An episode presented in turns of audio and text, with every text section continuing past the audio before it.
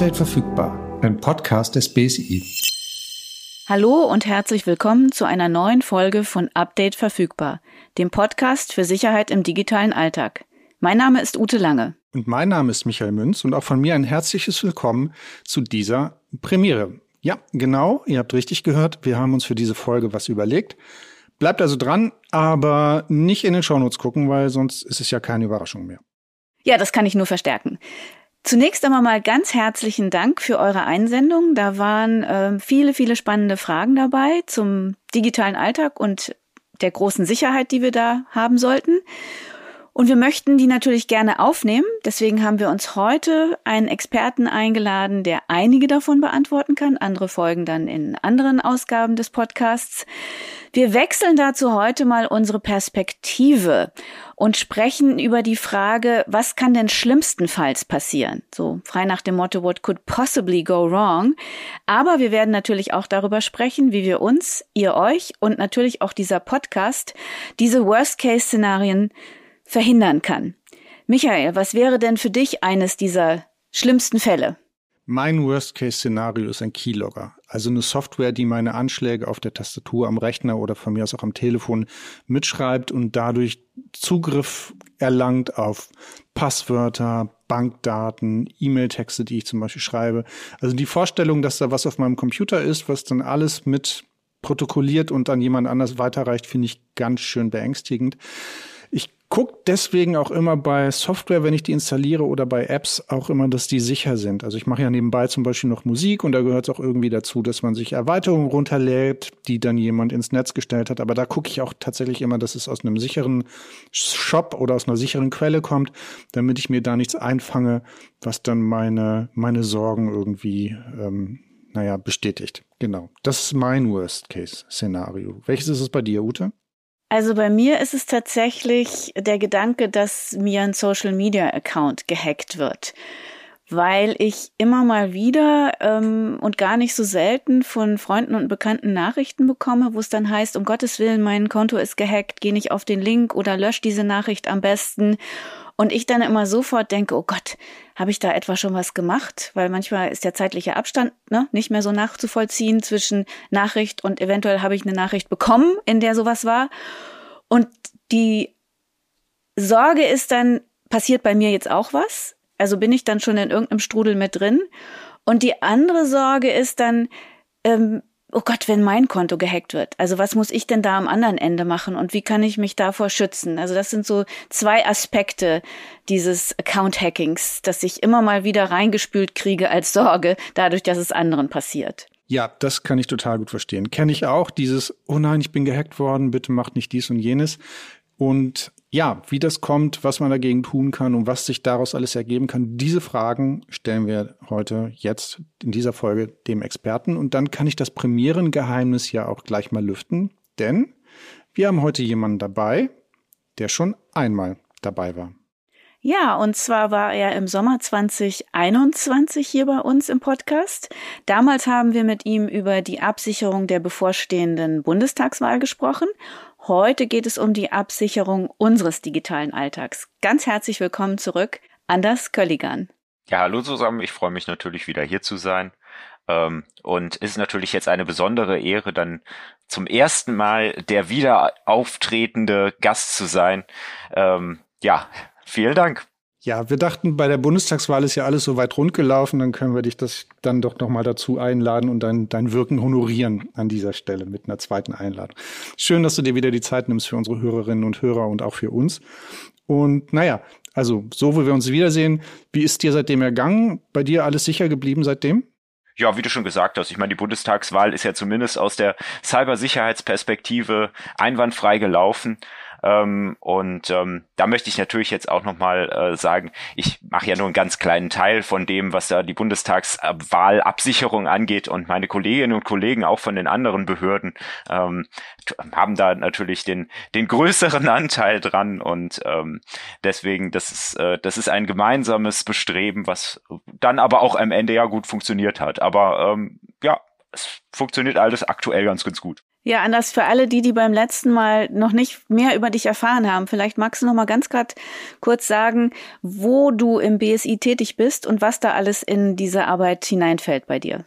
Ja, also ähm, ist jetzt natürlich auch ein bisschen Wiederholung, aber was sich geändert hat, äh, ich bin jetzt in, in, einem anderen Referat von der Nummer her, OC16 heißt es jetzt, ähm, und wir sind zuständig für die Sicherheit in Internetinfrastrukturen und Diensten und ähm, tatsächlich jetzt in den, im Rahmen der Bundestagswahl waren das dann halt vor allem dieser Diensteaspekt und jetzt auch wieder dieser Diensteaspekt, warum ich jetzt halt hier, hier bin.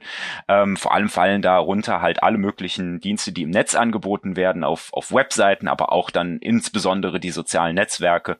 Und ähm, deswegen gerade so Themen wie Accountsicherheit, die ja jetzt hier im, im Worst-Case-Szenario sozusagen der Fokus sind, äh, das ist mit einer meiner Aufgabenschwerpunkte. Und vielleicht kannst du noch kurz die Abkürzung auflösen, OC für alle Nicht-BSI-Insider und Insiderinnen. Wofür steht das bei euch? Also OC ist ähm, operationale Cybersicherheit. Ähm, das heißt, äh, im Prinzip sind wir dafür zuständig, dass der Betrieb auch sinnvoll läuft. Also es gibt natürlich dann noch andere Abteilungen im BSI, ähm, unter anderem, was jetzt hier vielleicht für die Hörerinnen und Hörer interessant sein könnte, halt dann den Verbraucherschutz äh, als Abteilung im, im BSI oder beziehungsweise als Referat im BSI. Prima. Also wir freuen uns, dass du dabei bist. Wir haben in den vergangenen Wochen Fragen der Hörerinnen und Hörer eingesammelt, ein bisschen sortiert und gehen die dann jetzt mal mit, mit dir durch und schauen mal, was eigentlich alles schiefgehen kann. Bist du bereit? Okay. Dann wäre die erste Frage, die ich an dich hätte, was ist eigentlich so schlimm an meinem Passwort 123456? Das nehmen doch alle. Ja, weiß ich nicht, ob das alle nehmen. Ich hoffe, ich hoffe, dass das heutzutage nicht mehr so äh, stark verbreitet ist. Ähm, ich würde jetzt nicht sagen, dass es, dass es ein schlimmes Passwort an sich ist, aber man muss sich natürlich Gedanken darüber machen, wo man dieses Passwort einsetzt. Ähm, das hat natürlich verschiedene Aspekte. Also erstmal ist es auch ein, ein recht kurzes Passwort. Ja, also ich glaube, mittlerweile sollte eigentlich ähm, fast jede und jeder mitbekommen haben, dass das äh, kein sicheres Passwort auf jeden Fall ist. Also es ist natürlich äh, irgendwie ganz nützlich, wenn man mal schnell irgendwo ein Passwort braucht und ähm, einem nicht wichtig ist, dass, äh, dass das dann auch an sich sinnvoll abgesichert ist. Ähm, aber Problem Nummer eins ist natürlich Zahlenfolgen oder Buchstabenfolgen an sich sind leicht zu erraten. Die meisten Account-Hacks werden ja ähm, automatisch durchgeführt und nicht etwa, dass halt äh, eine Person wirklich wie im Film äh, vor dem Computer sitzt und äh, tausend Passwörter versucht äh, einzugeben. Ähm, das würde natürlich viel zu lange dauern, sondern das wird natürlich automatisiert. Und ähm, es gibt natürlich Datenbanken dafür, die kann man dann auch, die können sich dann halt äh, Hackerinnen und Hacker auch äh, zum Beispiel Beispiel im Darknet äh, einkaufen. Die sind dann zum Beispiel aus Datenleaks. Und ähm, da werden natürlich hochfrequentierte Passwörter, die werden sozusagen als erstes dann normalerweise in den Algorithmen versucht. Die äh, User-Daten werden halt einfach ausprobiert mit verschiedenen Passwörtern und eins von den Passwörtern, was sicherlich als allererstes abgefragt werden, äh, ist sowas wie 1, 2, 3, 4, 5, 6, ja, oder äh, QWR, TZ und so weiter. Also äh, kurze Folgen, die auf der Tastatur einzugeben sind. Äh, kurz danach äh, kommen dann natürlich solche Passwortkombinationen wie ähm, wenn man wenn man Namen und Geburtsdatum hat oder oder von den von den Kindern ähm, und solche personenbezogenen Daten, ähm, die sind ja oft auch im Internet, zum Beispiel in den sozialen Medien zu finden und ähm, versierte Hackerinnen und Hacker könnten das könnten da natürlich Ko Passwortkombinationen finden, die dann auch schnell mal zum Erfolg führen können und ähm, deswegen macht es schon Sinn, sich Gedanken darüber zu machen, welche Passwörter man verwendet. Und der Erfolg der Hacker ist ja dann unser Worst-Case-Szenario. Also angenommen, jemand würde jetzt äh, von meinem Mail-Account das Passwort erraten und wäre dann in meinem Mail-Account drin. Was sind denn dann so die Szenarien, also die dann auch aus, aus, so, aus der BSI-Sicht diejenigen sind, wo ihr sagt, das ist schon mal ganz schlecht, weil? Also tatsächlich ist das wirklich der Worst Case. Also, oder normalerweise, im Normalfall ist das der Worst Case. Also tatsächlich, wenn man einen, einen äh, E-Mail-Account verwendet, nur einen einzigen, ähm, und auf den alle Konten zum Beispiel registriert hat und dann hat tatsächlich jemand freien Zugang zu diesem Account, ähm, das ermöglicht im Prinzip dann ja auch den Zugang zu allen anderen Accounts, die mit diesem E-Mail-Account verknüpft sind. Und ähm, das ist dann zum Beispiel, man kennt das ja selbst, man hat mal das Passwort auf einer bestimmten Plattform vergessen, da gibt es halt diese Passwort zurücksetzen links und diese ganze Recovery-Prozess, der funktioniert ähm, zum großen Teil über E-Mail. Das muss nicht zwangsläufig so sein. Das ist auch äh, ist auch mit Sicherheit sinnvoll, sich zu überlegen, ob das so sein sollte bei der entsprechenden Plattform. Ähm, aber im Normalfall läuft das über E-Mail und ähm, über eben diesen Zugang kann dann halt auch ähm, die Person, die da den Zugang hat, äh, sich Zugang zu allen möglichen anderen Accounts ähm, verschaffen ähm, und dann, was er jetzt auch zum Beispiel schon angesprochen hat, was, was dann auch noch äh, fatal sein kann, ist, äh, diese Person kann sich dann als, äh, als ich selbst, ja, als Inhaber dieses E-Mails-Accounts äh, ausgeben und anderen Personen, die zum Beispiel in meiner Kontaktliste sind, ähm, E-Mails schreiben, die dann halt auch so aussehen, als würden sie von mir kommen. Da gibt es natürlich dann zum Beispiel die Möglichkeit, einfach auf E-Mails zu antworten, die schon da gewesen sind. Das sieht dann sehr legitim aus und ist schwer zu erkennen für den unversierten Nutzer. Äh, das kann auch alles äh, zum Teil automatisiert werden, dass einfach auf E-Mails geantwortet werden, dass äh, Informationen aus den E-Mails herausgelesen werden und die dann halt eben für ähm, für die weitere Verbreitung zum Beispiel von Schadsoftware genutzt werden kann. Und ähm, auch um wieder dann den, den Bogen zu machen, so ist das ist auch einer der Wege, wie dann zum Beispiel ein Keylogger ähm, auf deinen Computer heruntergeladen werden kann. Zum Beispiel durch einen Link zu einer Schadsoftware oder dass die Schadsoftware in Form von zum Beispiel äh, in, ver, versteckt in einem regulären Office-Dokument ähm, schon mit heruntergeladen wird und ähm, dadurch, dass halt äh, eben dieser E-Mail-Account der Zugang zu so vielen Möglichkeiten ist, äh, kann das halt also zum richtigen Schneeballeffekt führen, äh, der nicht nur mich betrifft, sondern auch viele andere. Äh, von daher ist das mit Sicherheit einer der schlimmsten Worst Cases, die man sich so vorstellen kann. Okay, wir wollen ja auch darüber sprechen, wie wir das verhindern können, aber eine Frage beschäftigt mich dann doch noch, wenn wir über Passwörter sprechen. Wenn man mehr als einen Account hat, was wir in der Regel heute ja alle haben, weil ganz viele Dinge digitalisiert sind, das ist ja auch äh, eine Erleichterung im Alltag. Was für mich aber überhaupt keine Erleichterung ist, ist, dass ich mir für jedes Konto dann irgendwas Neues einfallen lassen muss. Und du hast bestimmt auch noch einen Hinweis, wie denn so ein Passwort aussehen soll, wenn es nicht 1, 2, 3, 4, 5, 6 ist. Was ist denn, ähm, wenn ich jetzt sage, es ist für mich leichter, ich Erfinde mal ein Passwort, das auch allen den Sicherheitskriterien, die heute empfohlen werden, entspricht und nutze das dann einfach für alles, was ich habe. Also meine Bankkonten, meine Social Media Accounts, meine Online Shops, was immer ich online mache, damit ich mir nicht so viele verschiedene Sachen merken muss, weil mein Gehirn hat ja vielleicht auch ne, eine Erinnerungskapazität und die ist mittlerweile manchmal ein bisschen überfordert mit den ganzen Passwörtern. Ja, richtig. Also Uto, du hast natürlich recht. Also das muss auch praktikabel sein, der Umgang mit Passwörtern. Und das ist natürlich der, den Spagat, den man haben muss. Ja, also muss natürlich möglichst komplexe, möglichst lange Passwörter haben. Das sind so die Maximen, die man haben muss, äh, um ein sicheres Passwort zu generieren. Und ähm, das macht natürlich, wenn man dann für jede Plattform ein eigenes Passwort hat, ähm, das macht das dann natürlich äh, zunehmend schwierig. Ähm, zu dem Zweck kann ich auf jeden Fall empfehlen, dass man Passwortmanager verwenden sollte. Also das sind Programme, ähm, wo man dann im Prinzip durch ein Master-Kennwort, was man ho dann hoffentlich auch nirgendwo anders verwendet, ähm, eben Zugriff auf die ganzen anderen Passwörter hat. Die haben dann zum Teil auch Plug Plugins, dass man die automatisch eingeben kann oder eingeben lassen kann. Ähm, das funktioniert also auf jeden Fall ähm, schon, schon mal sehr gut. Ähm, da ist dann auch meistens tatsächlich eingebaut, dass man ähm, sich Passwörter generieren lassen kann, die dann auch wirklich zufällig sind, ähm, die kann man sich natürlich selbst dann gar nicht mehr merken. Aber da, diese Passwörter sind halt sehr schwer äh, für einen Hacker äh, zu entschlüsseln. Ähm, und das Problem, was, was, was du ja jetzt schon angesprochen hast, ja, ein Passwort für alle ist halt genau das, was ich eben auch schon gesagt habe. Wenn dieses Passwort dann einmal rauskommt, wie auch immer, also das kann zum Beispiel in einem Datenleak ähm, drin sein ähm, oder in, auf irgendeine Art und Weise sonst äh, an die Öffentlichkeit geraten sein. Das kann ja auch passieren, dass man äh, das selbst jemandem gibt ähm, und dann hat man selbst nicht mehr unter Kontrolle, wo dieses Passwort hingeht. Ähm, da ist ein großes Problem auch, was wir versuchen natürlich zu, zu verhindern, ist, äh, dass äh, Passwörter dann zum Teil ähm, bei weniger namhaften Betreibern ähm, im Klartext gespeichert werden. Das heißt, da gibt es irgendwo eine Datenbank, wo dieses Passwort dann im Klartext vorliegt.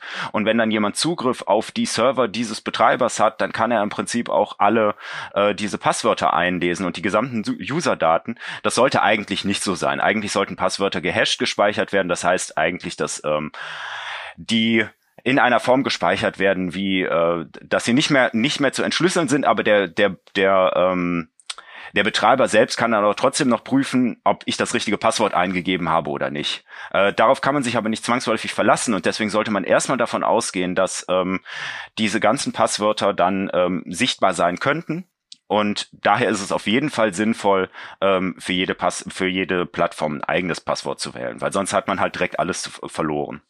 Ähm, wenn man jetzt so ein schwieriges Passwort oder ein komplexes Passwort generieren möchte, äh, was sich immer ganz gut empfiehlt, ist in irgendeiner Weise Sätze mit Abkürzungen zum Beispiel zu verwenden, äh, Sonderzeichen einzubauen ähm, und, sie, und dann halt zu versuchen, sich Eselsbrücken irgendwie einzubauen. Und es sollte dann halt ein relativ langes Passwort ergeben.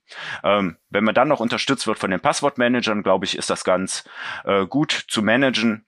Und ähm, jetzt so wirklich kritische Anwendungen, ja, wie, wie Online-Banking, das der Michael angesprochen hatte, sollte man sowieso möglichst in einem sicheren Umfeld machen. Also jetzt möglichst nicht aus einem öffentlichen Netzwerk heraus die Daten kommunizieren. Im regulären Fall, also wenn man jetzt in einem Café sitzt und nutzt ja das, das äh, WLAN, dann ist es meistens unverschlüsselt. Äh, das heißt, man muss sich darauf verlassen, dass ähm, die Passwörter auf einer anderen Ebene verschlüsselt werden. Das ist Normal, Im Normalfall sollte das der Fall sein, aber äh, gerade was sowas angeht, ist natürlich Vorsicht besser als Nachsicht und ähm, ein äh, kompromittiertes Passwort ist deutlich mehr Arbeit, als äh, wenn man sich vorher die Mühe macht und ein sicheres Passwort für jede Plattform erstellt. Und ähm, würde eine Zwei-Faktor-Authentisierung denn dafür sorgen, dass der Worst Case niemals eintritt? Kann ich mich dann zurücklehnen? Äh, ja, also ich meine, ich, ich möchte jetzt, ich möchte jetzt hier keine Panik schüren, ja, also aber äh, also so hundertprozentig kann ich das, äh, kann ich das nicht bestätigen, aber ähm, eine Multifaktor-Authentifizierung, also Zwei-Faktor-Authentifizierung macht das Ganze ähm, so viel sicherer, also so viel deutlich sicherer, dass es sich auf jeden Fall lohnt, die immer einzurichten. Also Klar, zweiter Faktor, ähm, aber natürlich gibt's da auch Möglichkeiten, dass das, äh, dass das zum Problem führen kann. Also typischerweise, man verliert in irgendeiner Weise ähm, sein Smartphone, was oft als zweiter Faktor genutzt werden kann, ähm, oder auch einfach nur die äh, SIM-Karte kommt abhanden oder ähm, ähnliches. Und ähm, dann ist schnell mal dieser zweite Faktor weg. Und wenn dann die Person, äh, die, die versucht einen zu hacken, dann möglicherweise auch noch oft an das eigene Passwort kommt, dann ist das, kann das natürlich auch schon dazu führen. Aber das ist natürlich deutlich deutlich seltener als einfach nur, dass ein einfaches Passwort gehackt wird. Also deswegen, ich, ich denke, da müssen wir, da, das ist schon unwahrscheinlich, aber auch da muss man es halt nicht unbedingt drauf anlegen. Kannst du denn noch mal ganz kurz äh, erklären, was ihr unter Zwei-Faktor versteht? Also normalerweise habe ich eine E-Mail, die ich eingeben muss und der zweite Faktor ist dann was oder kann es sein?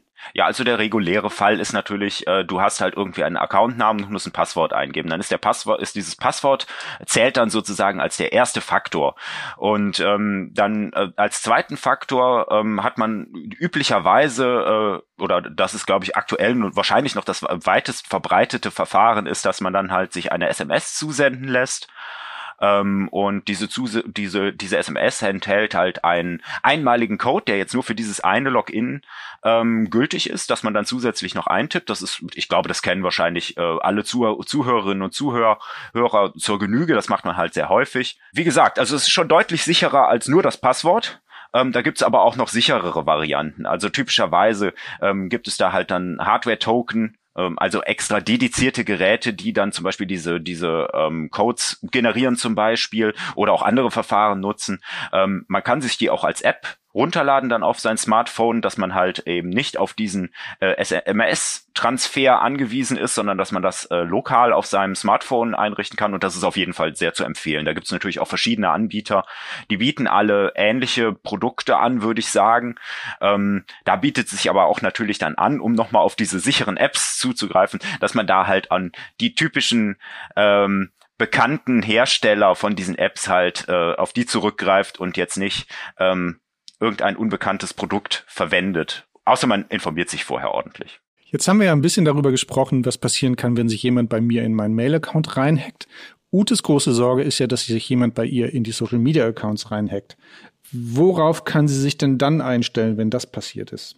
Äh, du meinst jetzt auf die Gefahren? Mhm. Was ich nicht empfehlen würde, ähm, was es auch in den sozialen Medien gibt, ähm, ist halt zum Beispiel, dann, da gibt's ja auch dieses Single Sign-On, ähm, Prinzip, also dass man sich zum Beispiel dann bei einem so Social Media Anbieter eingeloggt hat und sich dann auf einer anderen Webseite einloggen möchte und der bietet einem dann direkt an, das über den zu machen.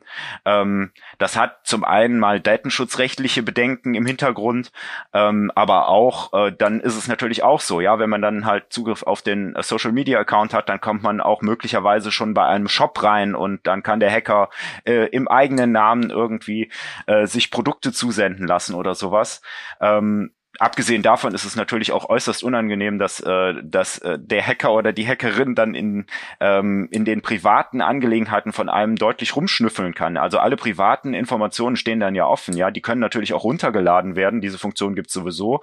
Ähm, und all diese privaten Unter Informationen könnten dann auch zum Beispiel wieder genutzt werden, um andere Accounts zu kompromittieren. Wenn ich dann zum Beispiel sehen kann, ähm, ja, hatte ich ja eben schon mal mit den Passwörtern angesprochen, ja, ähm, wann die Kinder zum Beispiel geboren sind, ja, das sind eher so typische Kandidaten, um daraus ein Passwort zu generieren. Dann ist auch schnell das Passwort erraten, wenn man denn so etwas als Passwort verwendet hat. Ähm, und zum anderen ist es dann auch schon wieder in die Richtung, ähm, ich weiß nicht, ob wir eben den Fachbegriff genannt haben, des, des Phishing. Ähm, also das heißt, ähm, ich gebe mich als eine andere Person aus und versuche diese Person dann halt eben von meinen, ähm, von meiner Agenda zu überzeugen. Also typischerweise könnte ich dann zum Beispiel, ja, ich, wenn ich jetzt mich als Ute eingeloggt habe und ähm, kann dann halt ähm, dem Michael eine Nachricht schreiben, dann könnte ich ja sagen, hier, Michael, ich habe diesen tollen Shop gefunden, guck dir den doch mal an.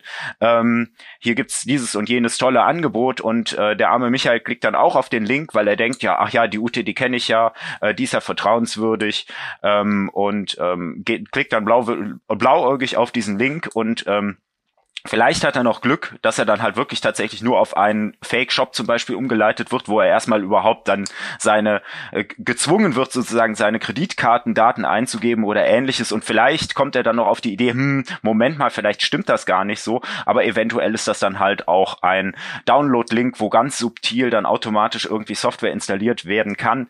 Das kann durchaus passieren und ähm, das ist auch wieder so eine Gefahr für, die, für das ganze Umfeld.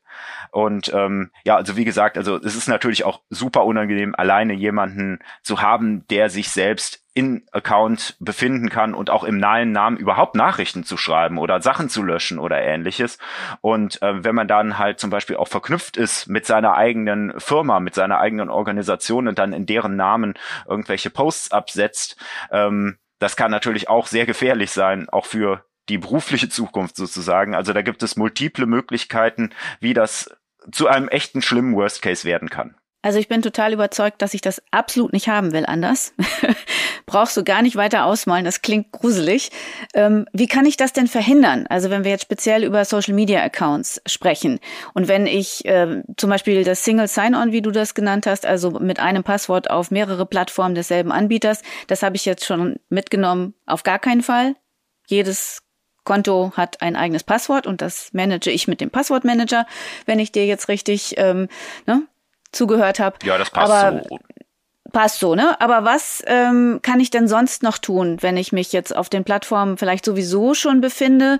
Wenn ich nach der Sendung jetzt dafür sorgen will, dass es alles sicherer wird bei mir, was kann ich dann tun? Ja, und was können auch die, die uns jetzt zuhören, tun?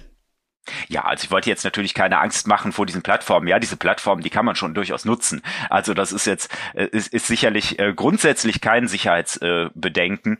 Ähm, aber es lohnt sich auf jeden Fall, was Michael angesprochen hatte. Ja, Zwei-Faktor-Authentifizierung. Alle großen Plattformen bieten mindestens eine sichere Zwei-Faktor-Authentifizierung an und bieten noch mehr Möglichkeiten. Ähm, ich, ich denke, es ist ganz klar, es lohnt sich, mal zehn Minuten auf die Einstellung zu gehen. Die sind in den Apps verfügbar, die sind in dem, in der Web-Oberfläche verfügbar. Da gibt's halt dann meistens meistens so ein Zahnrad, ja, da klickt man drauf.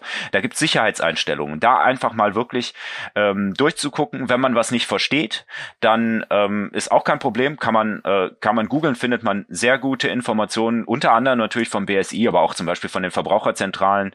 Ähm, und ähm, im Zweifelsfall gibt es mit Sicherheit jemanden, den man fragen kann, was bedeutet denn das? Äh, hat eigentlich immer jemanden im Umfeld ähm, und da einfach mal wirklich mit Vernunft diese Einstellungen durchzugehen. Ich denke, das dauert zwischen fünf und zehn Minuten, wenn man das noch nie gemacht hat und wenn man es schon mal gemacht hat, also wenn man wenn man den ganzen Drill schon kennt aus einer anderen Plattform, dann wahrscheinlich deutlich weniger. Und diese zehn Minuten, die sind äh, wirklich sinnvoll investierte Zeit und da kann man halt auch eben diese Zwei-Faktor-Authentifizierung anmachen und das lohnt sich auf jeden Fall. Da muss man auch keine Angst haben, dass man sich dann äh, jedes Mal einloggen muss mit der Zwei-Faktor-Authentifizierung. Ähm, die Betreiber haben da nämlich auch sinnvolle Möglichkeiten zu erkennen, ob man sich zum Beispiel auf dem Gerät schon mal eingeloggt hat und ob das dann als sicher anerkannt wird oder nicht. Und ähm, ich glaube, dadurch kriegt man eigentlich einen ganz guten Kompromiss aus Sicherheit und Ease of Use, sage ich mal. Ähm, also Nutzerfreundlichkeit, äh, das kriegt man dann schon mal ganz gut hin.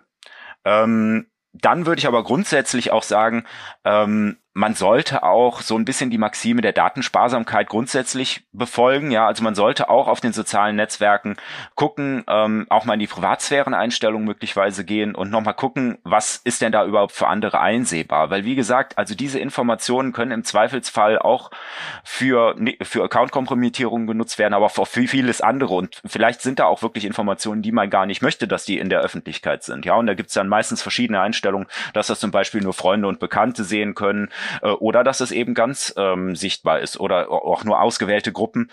Ähm, diese verschiedenen Möglichkeiten gibt es und ich denke, es lohnt sich, diese Informationen einmal durchzugehen und äh, da nur wirklich mal mit Vernunft dran zu gehen. Muss ich das wirklich teilen ähm, oder eben nicht? Und dann halt möglichst nur das angeben, was man auch wirklich tatsächlich teilen möchte und nicht mehr. Beim Thema Datensparsamkeit fallen mir die ganzen Gewinnspiele ein, für die ich mich dann auch immer wieder mal anmelde. Ist, das ist doch ungefährlich, oder? Ja, also das ist halt auch wieder so ein bisschen das Problem. Ja, also zum Teil sind diese werden diese Gewinnspieler ja auch von Drittanbietern sozusagen im Auftrag von XY ähm, irgendwie engagiert und äh, da ist dann halt auch wieder die Frage. Ja, dann verteilt man seine Informationen über zig Millionen Server im Internet. Ja, so viele vielleicht nicht, aber über, über viele Server. Man weiß, man hat auch selbst nicht mehr den Überblick, wo liegen denn jetzt tatsächlich die Daten vor. Ja, welche Daten werden auch im Hintergrund möglicherweise dann geteilt. Ja, also wenn das wenn ein Gewinnspiel dann über eine Social Media Plattform läuft, ja, dann wird ja zumindest wahrscheinlich dann der Name äh, transferiert, möglicherweise die Telefonnummer, vielleicht muss ich das auch angeben dann bei der Umfrage. Und all diese Informationen, die sind potenzielle ähm, Sicherheitslücken, die auch ausgenutzt werden können und die gerade typischerweise in solchen Datenleaks dann halt auch die Herkunft der Daten sind. Und ähm, da muss man sich halt im Klaren drüber sein. Und äh, die Lo Gewinnspiele lohnen sich ja am Ende auch für die Anbieter tatsächlich nur dadurch, dadurch, dass eben diese Daten, diese Daten sind ja auch wertvoll, auch für legitime Zwecke, also zum Beispiel für das Anbringen von personifizierter Werbung. Ähm, also was ja ein relativ vernünftiger Grund ist. Das ist ja kein, Hack, äh, kein Hacking-Vorfall äh, oder ähnliches. Und ähm, diese legitimen Zwecke, das macht ja auch Sinn, aber man muss sich halt im Klaren sein, ich bezahle mit diesen Daten für die Möglichkeit, an diesem Gewinnspiel zum Beispiel teilzunehmen. Ich würde da gerne, weil du gerade das Wort Hacking nochmal gesagt hast, vielleicht für alle Fälle, die wir jetzt äh, besprochen haben, die Frage stellen, wenn ich gehackt werden sollte und darüber Kenntnis erlange, egal auf welchem Weg, was sind die ersten drei Sachen, äh, die ich aus deiner Sicht am schnellsten sofort tun sollte? Ja, also ich, ich würde erstmal äh, erstmal sagen, also ich sag mal, die nullte Sache ist äh, überhaupt solche Meldungen halt ernst zu nehmen. Also ich denke, wenn ich halt ähm, aus dem Beispiel eben, ja, also wenn dann der Michael sagt, hier, du hast mir so einen komischen Link geschickt, äh, Ute, ähm, ich bin mir nicht sicher, ob der, ob das richtig ist. Guck doch bitte mal, äh, ob da irgendwie in deinen sozialen Netzwerken äh, alles in Ordnung ist. Hast du mir das wirklich geschickt? Halt einfach diese Rückfrage auch zu machen, ja, wenn man komische Links von irgendwelchen Leuten kriegt, möglichst um über eine andere Plattform, zum Beispiel durch ein Telefonat Telefonat äh, sicherstellen, hast du mir das wirklich geschickt? Hey Ute, hast du mir tatsächlich jetzt diesen Link geschickt oder eben nicht? Und das kann dann halt auch wirklich ein Hinweis sein auf so eine Kompromittierung. Und die sollte man auf jeden Fall ernst nehmen. Und ich denke, Schritt eins ist zu versuchen, dass ob man selbst noch ähm, Zugriff auf den Account hat, ja, und dann, dann halt das Passwort ändern. Das ist, das ist auf jeden Fall das Allerwichtigste. Ähm, meistens ist es ja, wenn es jetzt nicht gerade unbedingt der E-Mail-Account ist, ähm, hat man ja noch Zugang, auch, Zugang zum Account, weil ein Passwort, äh, die Änderung eines eines Passworts ist üblicherweise nicht ohne weitere Bestätigung möglich. Das heißt, ähm, der Hacker hat wahrscheinlich nur die aktuellen Zugangsdaten und kann nur über diese darauf zugreifen. Und dann ist halt wirklich Schritt eins äh, Passwort ändern. Wenn man das Passwort geändert hat, dann kann man, dann wird man wahrscheinlich schon feststellen, es kommen keine weiteren Nachrichten mehr. Dann hat man zumindest erstmal schon mal die Gefahr gebannt und kann dann natürlich gucken, äh, welcher, welche Probleme sind dann überhaupt sind dann überhaupt aufgetreten. Ja, welchen Schaden habe ich möglicherweise verursacht? Dann kann man auf jeden Fall ähm, dann eben die anderen informieren. Ja, wenn man festgestellt hat, was es da, also zum Beispiel die Kontakte informieren, dass der Account gehackt war und versuchen halt ähm, den Schaden möglichst rückgängig zu machen, wenn das denn noch möglich ist. Ähm, aber im Zweifelsfall, es kann ja auch tatsächlich sein, dass man keinen Zugriff mehr zum Account hat. Und in dem Fall sollte man auf jeden Fall als erstes die Plattformbetreiber ähm, informieren. Die haben alle für solche Fälle ähm, Hotlines oder auch E-Mail-Adressen, wo einem schnell geholfen wird. Ähm, und das Erste, was die natürlich dann machen, ist den Account sperren. Und das ist halt im Prinzip effektiv ja genau das Gleiche. Ich möchte erstmal verhindern, dass weiter der Zugriff auf diesen Account besteht. Und das ist halt, wie gesagt, das Allerwichtigste. Und ähm, deswegen, also ich, um, um nochmal die drei Sachen zusammenzufassen, ja, erstmal versuchen, das Passwort zu ändern, wenn das nicht geht. Dann würde ich mich beim äh, Betreiber melden, dass die den Account sperren können. Ähm, und dann halt wirklich zu gucken, ähm, was ist denn möglicherweise passiert und eventuell daraus dann halt auch noch weitere ähm, Konsequenzen zu ziehen. Also wenn man dann wieder Zugriff auf seinen Account hat, Zwei-Faktor-Authentifizierung anmachen, äh, die Sicherheitseinstellungen äh, überprüfen und so weiter. Ähm, das ist dann auf jeden Fall natürlich das Wichtigste ja, jetzt sind äh, wahrscheinlich vier bis fünf Punkte, je nachdem, wie man gezählt hat. Aber ich, ich denke, das Wichtigste ist, erstmal zu verhindern, dass weiter Account-Zugriff besteht für die Person, die man raushaben will aus seinem Account. Okay. Ich würde gerne noch einen Punkt ansprechen, der immer so ein bisschen mitgesprungen ist die ganze Zeit, auch gerade beim Thema Zwei-Faktor-Authentifizierung oder Zwei-Faktor-Authentisierung. Da müssen wir uns auch noch mal irgendwann mal einigen, welche Verwendung wir da eigentlich nutzen wollen. Aber da kommt ein Code aufs Handy. Und du hattest vorhin irgendwann mal erwähnt, das Handy ist dann, man hat vielleicht mal das Handy auch verloren und dann ist es weg. Ähm, und ich stelle mir dann vor, jemand anders hat es in der Hand. Was, also, wenn jemand dieses Gerät von mir in die Finger bekommen würde, welches sind denn die Szenarien, die dir aus deiner BSI und Experten sich dann am meisten Sorge machen würden? Typischerweise ähm, ist ein größeres Problem wäre ja natürlich, man braucht ja eigentlich normalerweise muss man ja zumindest noch eine PIN oder halt äh, so eine Mustererkennung muss man ja noch haben, um auf das äh, Smartphone dann zum Beispiel Zugriff zu haben. Ähm, deswegen da ist halt auch wieder typischerweise der Appell, ja, also gerade diese Muster, die sind typischerweise eher unsicher. Das kann ganz leicht mal jemand übersehen, äh, wie das funktioniert, wie das Muster aussieht. Auch die PIN. Ähm, man kann kaum umher, selbst wenn man es nur aus dem Augenwinkel sieht, ähm, eine vierstellige PIN kann man sich ohne weiteres mal gerade so merken. Ähm, und äh, wenn man dann noch zusätzlich das Smartphone hat, hat man im Prinzip das gesamte digitale Leben der betreffenden Person in seinen Händen. Ähm, das ist natürlich das größte Problem. Ändere, altere Smartphones, das ist bei den typ typischerweise, ähm, ich hoffe, dass ich jetzt hier nicht äh, Unsinn erzähle, aber ich, ich glaube mittlerweile ist es Standard, dass äh, Smartphones äh, verschlüsselt sind. Ähm, das heißt, typischerweise sollte jemand von außen, wenn er eben diesen Zugang nicht mehr hat, ohne weitere Schwach, ohne die Ausnutzung weiterer Schwachstellen, sollte er nicht mehr auf die, auf die Daten auf dem Smartphone zugreifen können. Ich hoffe, dass das auch weiter so ist, aber das kann bei älteren Geräten eben noch nicht der Fall sein, dass die äh, verschlüsselt sind. Ähm, bei den Geräten gibt es dann auf jeden Fall in den Einstellungen die Möglichkeit, äh, die zu verschlüsseln. Außer die sind extrem alt, das glaube ich aber nicht, dass die äh, noch häufig ähm, in, in, häufig vorkommen. Also da könnte man auch nochmal den Appell liefern, ja, guckt nochmal in die Sicherheitseinstellungen eurer Smartphones, ähm, überprüft nochmal, äh, dass ihr möglichst, äh, wenn ihr wenn ihr solche Pins verwendet, also mindestens sechs bis acht Zeichen eintippt, aber sicherer ähm, sind auf jeden Fall die anderen Möglichkeiten, auf das, äh, das Handy zu entsperren. Also zum Beispiel Beispiel der Fingerabdruck ähm, oder äh, die Gesichtererkennung, die ist auch äh, aktuell sehr sicher. Ähm, das bieten eigentlich alle aktuelleren Smartphones an ähm, und das würde ich auf jeden Fall empfehlen, das als sicherere Methode zu haben, das Smartphone zu entsperren. Ähm, ja, und sonst als Worst Case, ich meine, ähm, typischerweise, wenn man das Smartphone entriegeln kann, man hat Zugriff auf alle E-Mails typischerweise. Ähm, man hat möglicherweise auch noch Zugriff auf diese, ähm, auf die Authentifizierungs-Apps, wenn die denn da drauf sind, auf die SMS auf jeden Fall. Die Authentifizierungs-Apps sind typischerweise nochmal ähm, mit einer PIN oder so gesichert. Ähm, kann natürlich sein, dass es dann auch die gleiche ist wie vom Smartphone.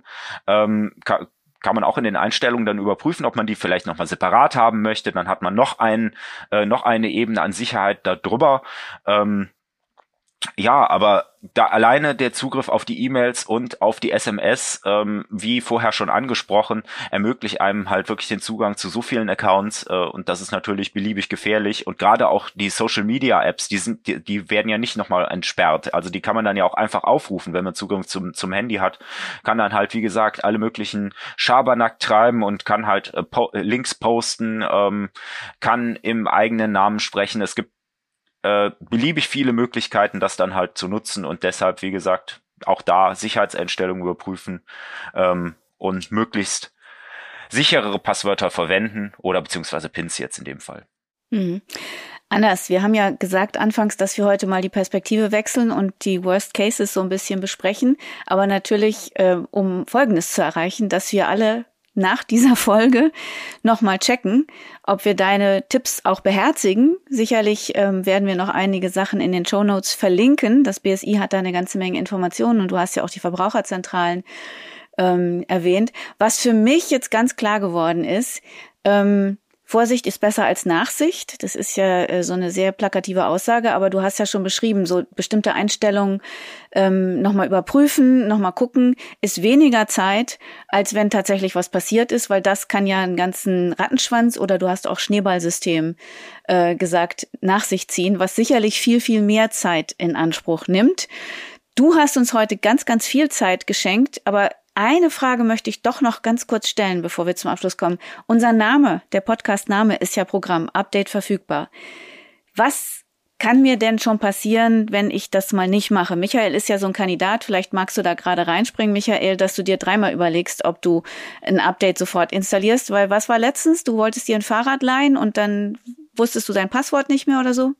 Genau, da war die Up die App aktualisiert und ich musste mich nur einloggen, hatte dann aber auf dem Bürgersteig vor dem Fahrrad stehend halt nicht das richtige Passwort dabei und musste dann zu Fuß gehen. So. Deswegen sammle ich gerne so Updates, mache die dann bei mir zu Hause auf einmal, also wenn ich jetzt beim Telefon bleibe, mache die dann 80 Stück auf einmal und die Apps, die ich am meisten benutze, gehe ich dann schnell noch einmal durch, um zu gucken, dass wenn ich sie dann wirklich brauche, ich dann nicht noch irgendwie großes Passwort rauskramen muss, wenn ich jemandem per PayPal schnell was überweisen würde oder so. Ähm, ist das was anderes, wo du jetzt schon denkst, oh mein Gott, und so einer moderiert den Podcast hier? Nein, also ich meine, ähm, man kann sicherlich nicht jedes, äh, nicht jede App die ganze Zeit und, und äh, immer sofort, äh, sobald, sobald ein Update innerhalb von zehn Sekunden äh, irgendwie aktualisieren. Ähm, das ist im Normalfall ja auch gar nicht unbedingt der Fall, äh, notwendig.